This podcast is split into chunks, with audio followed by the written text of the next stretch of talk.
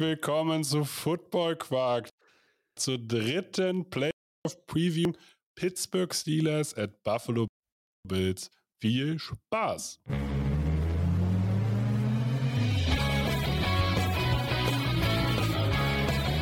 Football Quark. Viel Inhalt. Wenig Masse.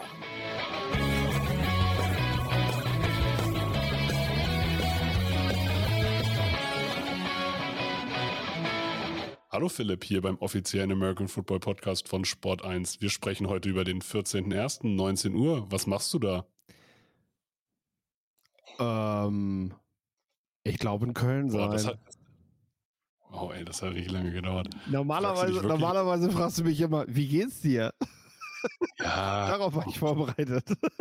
und, ja, und dann antwortest du gut. ja, So, und mach drei Sekunden Pause. Und dass du für die Antwort, ab was du am 14.11. noch länger brauchst als das. ja, am Oh, 14.11. weiß ich sowieso noch nicht, was ich mache, aber am 14. Januar bin ich auf jeden Fall in Achso, Köln. 14.01. Scheiße, ja, ja. 14.01. bin ich in Köln, Football gucken Okay. und drüber sprechen. Das, also, so beschreibst du, wenn dich jemand fragt in deinem privaten Umfeld, was du beruflich machst, dann sagst du Football gucken und drüber sprechen. Nein, Was sagst du dann? ich arbeite bei bin, äh, ich RTL. Ja, eigentlich bin ich gelernter Sozialarbeiter. Das Prinzip Das reicht, das reicht meistens schon. Was? Du arbeitest bei RTL? Wow, cool. Ja. Ja, gut, ich muss, ich, äh, das ist tatsächlich, mir, mir ist das dann eher etwas unangenehm, weil ich eigentlich gerne beschreiben möchte, was ich da mache. Und dann kommt meist schon, ach, so richtig Ahnung habe ich ja von Football ja auch gar nicht. Also so nach dem Motto, hey, cool, was du machst, aber interessiert mich eigentlich gar nicht. ich mich auch null. Ne? Also cool, dass du damit anscheinend Geld verdienst. Wie du das machst, ist auch deine Sache. Ja. Ne? Zieh mich da nicht mit rein. Hauptsache, dir geht's gut. Und noch ein berühmter Satz ist, ja, Football wird ja auch immer größer hier in Deutschland. Das lohnt sich ja vielleicht sogar. Ja, das ist auch schön. Ja, die, ja das finde ich gut. Siehst du. Ja. Was sollen wir dazu sagen? Wir sprechen jetzt über die Pittsburgh Steelers gegen die Buffalo Bills. Genau, ist mir auch lieber.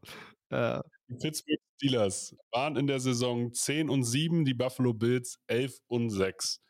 Ich finde zwei Teams, auf die du beide nicht treffen willst, weil These 1, du willst nie auf Mike Tomlin treffen, einfach so, weil wer, wer, wir haben gerade schon geschnackt, wie gut wäre dieses Team, wenn sie einen Quarterback hätten. Und die Buffalo Bills sind eigentlich das Team in der Liga, auf das du auch nicht treffen willst in den Playoffs, weil die haben es geschafft, tatsächlich nicht gut in die Saison zu starten, aber jetzt wirklich, wirklich stark zu sein. Und zwar nicht nur in der Offensive, was normal ist bei den Bills, sondern auch in der Defensive. Aber wir fangen einfach mal an. Die Pittsburgh Steelers 10 und 7 schmeißen in der Saison ihren Offense Coordinator raus.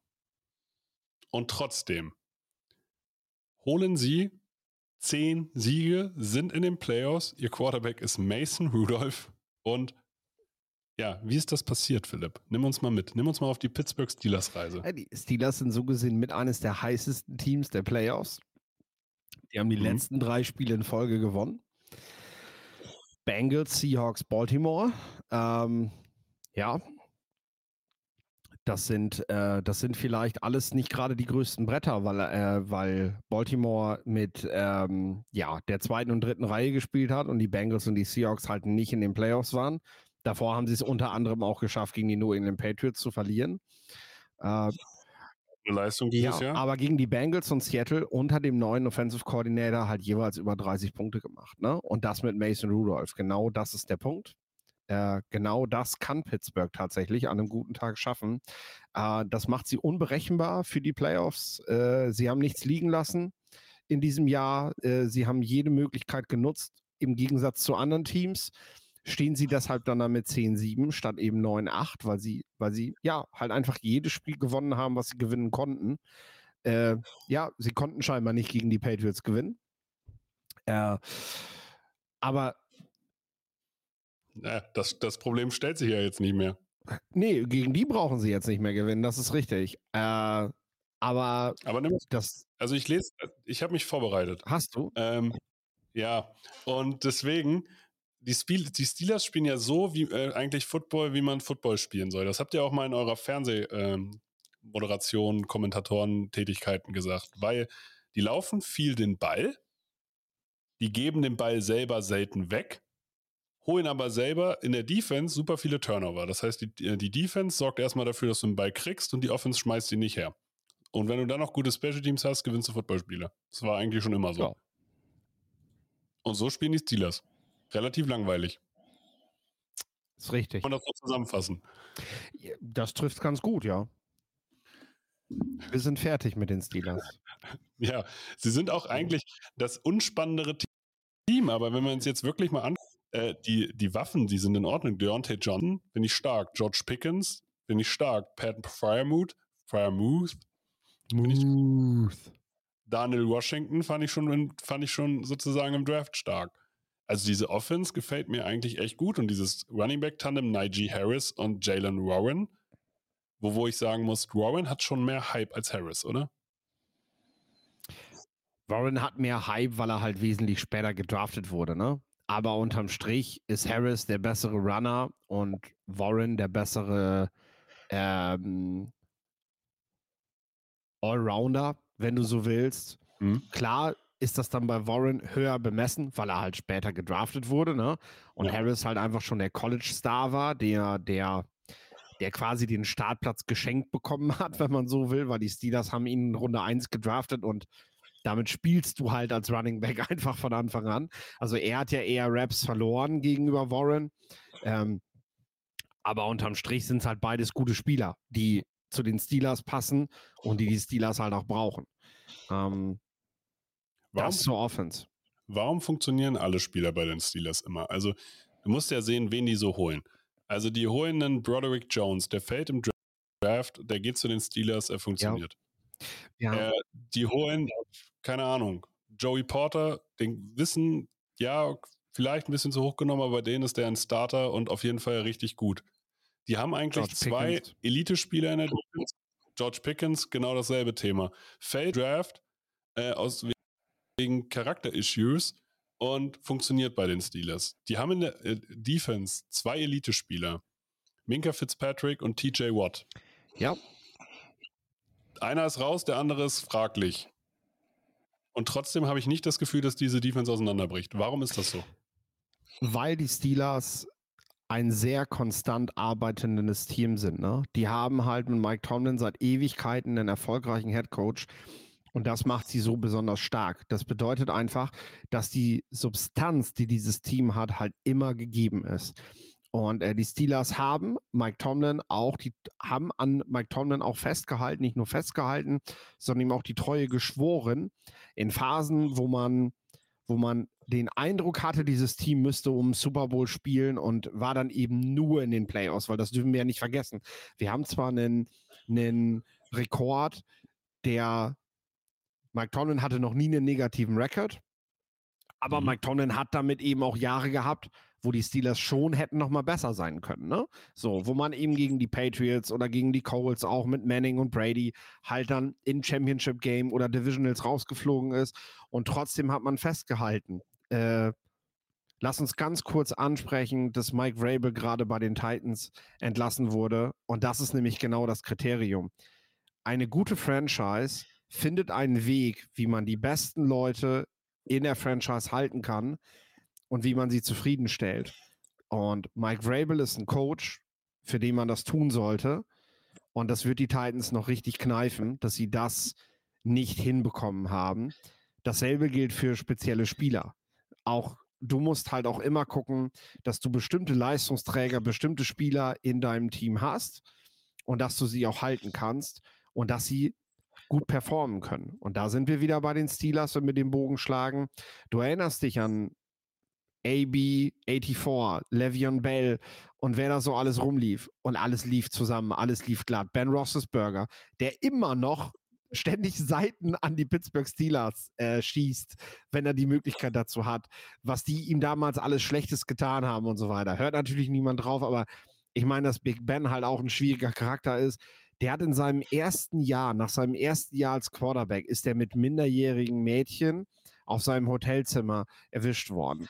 Und wie lange war der Quarterback bei den Pittsburgh Steelers, ohne dass du irgendwann mal wieder was darüber gehört hast, ähm, was mit Ben Roethlisberger los ist? Ich glaube, die meisten Leute, die Football seit der Randzeit verfolgen, die kennen diese Geschichte über Ben Roethlisberger nicht mal. So. Und wie Le'Veon Bell und Antonio Brown eben danach woanders gespielt haben, haben wir dann auch gesehen. Ähm, das, das macht's aus. Es gibt ganz viele, die haben verurteilt, äh, warum habt ihr George Pickens nicht Runde 1 geholt? Ihr brauchtet doch einen Receiver. Jetzt guckt ihr an, wie gut er bei den Steelers spielt. Ja, das mag sein, dass der bei den Steelers gut spielt, aber die Erfahrung zeigt eben auch, das ist keine Garantie dafür, dass der bei uns auch gut gespielt hätte. So. Machen wir uns nichts vor, bei den Raiders wäre er im Knast. Möglicherweise. Wer weiß. Naja, wollen wir es mal nicht so weit sagen.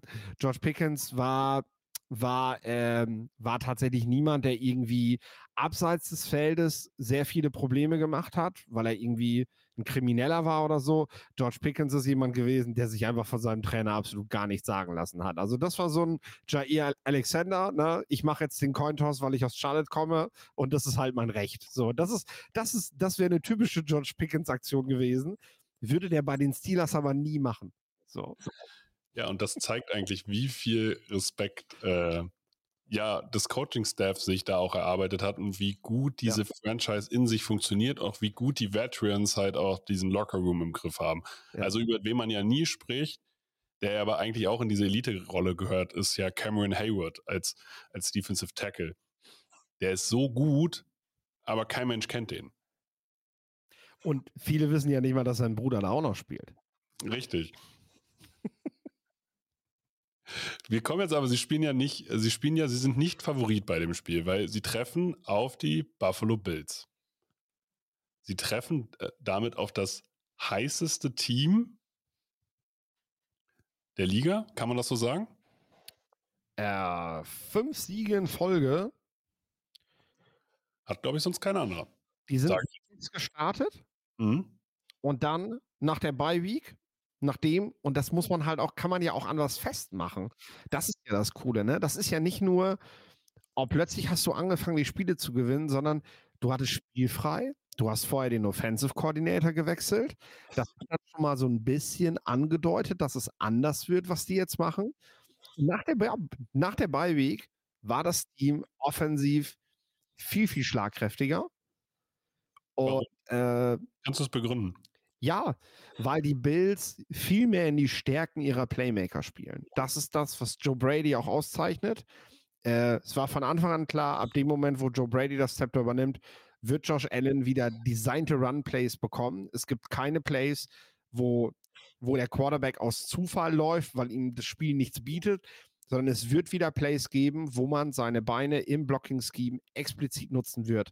So, dann wird man seinen Deep Ball nutzen, ganz klar. Und natürlich auch die Playmaker-Fähigkeiten von Stefan Dix. Äh, und das alles zusammen macht die Offense eben äh, viel, viel stärker. Noch dazu kommt, die Offense spielt natürlich noch lange nicht da, wo sie vielleicht nächstes Jahr sein kann, wenn Joe Brady auch noch eine ganze Offseason Zeit hat, mit diesem Team zu arbeiten.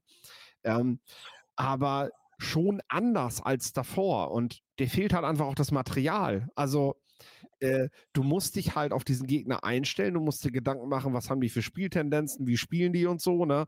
Aber im Endeffekt weißt du gar nicht viel von, von den Bills und das macht es natürlich zu diesem Zeitpunkt der Saison sehr schwierig, sie zu verteidigen. Gegen ja, sie zu also, verteidigen. Genau, also gegen sie zu verteidigen, natürlich wär, man wird man sie jetzt durchanalysieren. Also so Sachen wie die Steelers laufen den äh, First Down sehr wahrscheinlich, die Bills passen beim First Down sehr wahrscheinlich. Zum, wahrscheinlicher zumindest als die Steelers. Solche Sachen kriegt man ja dann doch relativ schnell wahrscheinlich als Coach raus, weil, wenn sie das nicht sowieso schon wissen, also die werden ja nicht irgendwie Montag angefangen haben, die Bills zu scouten. Genau. Aber was müssen tun, um den Bills gefährlich zu werden? Welcher Spiel, welche Spieler müssen performen? Welche Spieler bei den Bills performen müssen oder wo jetzt? Ja, bei den Steelers. Welche Steelers? Weil die Steelers sind ja sozusagen der Underdog. Genau. Wer muss denn bei den Steelers performen, damit die Bills Probleme kriegen und umgekehrt? Ja. Ähm, ich würde sagen, dass du, äh, dass du drei Schlüssel-Matchups hast in diesem Spiel. Und zwar äh, sind das einmal, also ich muss sagen, letzte Woche gegen Baltimore, ja, es war das B-Team, aber ich war überrascht, wie gut die Linebacker der Steelers das doch gemacht haben. Mhm. Äh, das sind absolute No-Names, Spieler, die in der vierten Runde undrafted Free Agents geholt wurden. Ähm, und die machen ihre Sache ordentlich. Man muss aber fairerweise auch sagen, das ist halt gemessen an dem Niveau, was die Pittsburgh Steelers im Linebacker-Core im letzten Jahr hatten, einfach besser aber noch lange nicht da, wo es hingehört. Und mit Dalton Kincaid hast du halt schon mal die erste Matchup-Waffe, die du aus dem Spiel nehmen musst. Und das müssen die Linebacker halt erledigen. Ähm, mhm. Denn die Steelers können nicht, auch wenn sie in zwei Spielen gegen Seattle und Cincinnati bewiesen haben, über 30 Punkte zu machen. Sie können sich gegen eine der besten Scoring Defenses der Liga, und das sind die Buffalo Bills eben, ähm, nicht darauf verlassen, dass sie einen Shootout mitgehen können. Das heißt, Minimieren von Big Plays auf Dalton Kincaid und eben auch Stefan Dix, der wiederum von Joey Porter ordentlich in die Mangel genommen werden muss. Joey Porter halt der physische Cornerback, der versuchen muss, das Spiel von Stefan Dix zu limitieren, denn Stefan Dix lebt von, von Route Running, von Rhythmus, äh, von Timing mit seinem Quarterback. Und das ist das, was du halt stören kannst wenn du ihn auf den ersten Yards ordentlich angehst. Du läufst natürlich auch Gefahr, dass er dich hinten rausschlägt. Ne? Also das musst du halt mit auf dem Zettel haben. Und da sind wir dann am Ende eben, äh, sind wir dann am Ende eben auch bei den Safeties. Und äh, offensiv müssen die Steelers, wie ich finde, ähm, auf jeden Fall versuchen, ähm, ja, Bereiche des Feldes zu attackieren, wo sie selber, wo sie selber an sich ganz stark sein können. Ne? Und das sind eben auch tiefe Plays, die sie spielen müssen. Da sind die Bills gefährlich, keine Frage. Ähm, aber du wirst nicht umhin kommen, mit der Offense auch mal einen Schuss zu wagen. Also du kannst jetzt nicht die ganze Zeit dieses Klein-Klein und wir laufen die ganze Zeit den Ball. Buffalo ist ein anderes Team als letztes Jahr. Buffalo hat letztes Jahr oder die letzten Jahre eine sehr eine sehr softe Defense gespielt, gegen die du genau das tun konntest, gegen die du den Ball laufen konntest, Kurzpassspielen machen konntest und dann kamst du irgendwann zum Erfolg und danach hat Josh Allen dich dann mit seinem Arm binnen zwei Sekunden geschlagen und dann kriegst du den Ball auch schon wieder. Das hat sich krass geändert. Die Defense der Bild spielt, wie man sagt, galliger. Die spielen einfach viel aggressiver. Und äh, das musst du ausnutzen. Das heißt, du musst gegen Buffalo jetzt auch mal einen tiefen Ball wagen und riskieren. Ähm, ja, wird aber nicht einfach. Ich wollte gerade sagen, weil das ist ja eigentlich auch, auch früher schon die Stärke von der Buffalo Bills gewesen. Wenn es denn mal fit war, zusammen äh, mit Micah Hyde und Jordan Poirier und dazu noch Taylor Rapp in der Rotation. Ähm, da, das willst du eigentlich nicht. Eigentlich willst du die nicht sozusagen ins Spiel kriegen, weil die fangen dir dann doch vielleicht noch etwas ab. Oder die Wahrscheinlichkeit, dass sie dich dann doch sozusagen schlagen, äh, ist ja dann doch da. Schaffst du Die Sache ist, äh, ja. Das ist halt das klassische Duell. Willst du, willst du deine eigenen Stärken ausspielen oder willst du aufgrund der Stärken des Gegners ähm, dein Spiel verändern? Ne? Und ich bin, mir, ich bin mir ziemlich sicher, dass Mike Tomlin an dieses Spiel herangeht und sagt, wir machen das, was wir gut können. Und mhm. dann gucken wir, wofür das reicht. Aber, okay, aber wofür ich als Trainer mhm. verkaufe, verkaufe meiner Mannschaft, das könnt ihr gut und das machen wir. Ne? Hm. Aber wie würde denn ein Gameplan aussehen? Also ich stelle es mir jetzt gerade so vor, dass die Steelers sagen, pass auf, wir laufen einfach den ganzen Tag und im Zweifel machen wir sehr viel Kurzpassspiel, hoffentlich auf Pat Fryermuth, hoffentlich irgendwie auf Allen Robinson und ab und zu wagen wir den tiefen Shot. Ja. Aber solange das Kurzpassspiel und das Laufspiel läuft, machen wir gar nichts anders. Ja, aber das wird, glaube ich, nicht laufen. Also ich kann mir nicht vorstellen, dass du damit konstant den Ball bewegt kriegst. Ja, ich sehe also auch die Lines, weil ich finde gerade die, das genau dieses Kurzpassspiel und dieses durchgehende Laufen kannst du gegen diese Defense Line mit Leonard Floyd, Ed Oliver und Greg Rousseau einfach nicht machen. Weil die, die haben alle diese eklig langen Arme, diesen äh, die, die sind natürliche Run-Verteidiger einfach. Du kommst auch außen nicht rum bei denen. Oh. Leonard Floyd, herausragender Runstopper. Äh, und äh, das macht das macht's wirklich übertrieben schwer, gegen die konstant zu laufen, ja. Ja, genau. Und das also alleine, weil äh, die sind ja, sehen ja alle irgendwie gleich aus, also von der physischen Bauweise her. Und ähm, Ja, das, also du siehst, du, also da braucht, also ich bin, ich bin nicht Draft-Experte, aber ich sehe, dass die Buffalo Bills einen Körpertypen in der Defense-Line sehen wollen. Ja, ist doch gut. Und ähm, das macht, das macht die ja so, also so ein Rousseau oder so ein Floyd, die stehen ja einfach da und aufgrund ihrer körperlichen Geschaffenheiten können sie einfach einen Run besser verteidigen als andere. Und deswegen funktioniert das halt eben nicht. Und haben die, also wenn die Steelers, ja, was, also, was passiert, wenn Mason Rudolph dieses Spiel übernehmen muss? Das ist halt das Ding. Die Steelers haben eigentlich keinen Plan B. Sie müssen mit ihrem Plan A durchkommen und entweder klappt das oder klappt eben nicht. Das ist eben, das ist eben das, was die Steelers dieses Jahr sind, was sie, was sie machen können. Ne? Äh, weil hinzu kommt ja noch eine Komponente, über die wir noch gar nicht geredet haben. Äh, das Spiel findet in Buffalo statt. Wir werden leichten Schneefall haben. Wir werden böige Winde haben. Äh, der Ball wird rutschig. Das Spiel ist glitschig. Äh, das Stadion ist offen, kalt, der Wind peitscht der Steelers Bank direkt ins Gesicht. Also ich habe nochmal nachgeguckt, wie das Stadion, welche Himmelsrichtung das hat und so. Also äh, da kommt was auf, auf die Steelers zu und ähm, ähm, ich weiß, das ist immer so Makulatur und im, im Draft reden wir ja eigentlich auch nur ganz kurz über Handgrößen, ne? So. Aber findest du nicht, dass das eine Rolle spielt in so einem Spiel? Dass Klar. Josh Allen Hände wie Bratpfannen hat und Mason Rudolph oder Kenny Pickett eben nicht. Und äh, also ich habe spaßeshalber habe ich mal rausgesucht äh, die die Handgrößen der wichtigsten Spieler. Hm? Hilf mir. Nein, hier haben wir sie auch schon. So, äh, Josh Allen, Stefan Dix und Dalton Kincaid haben alle Hand Handgrößen über 10 Inches. Ne?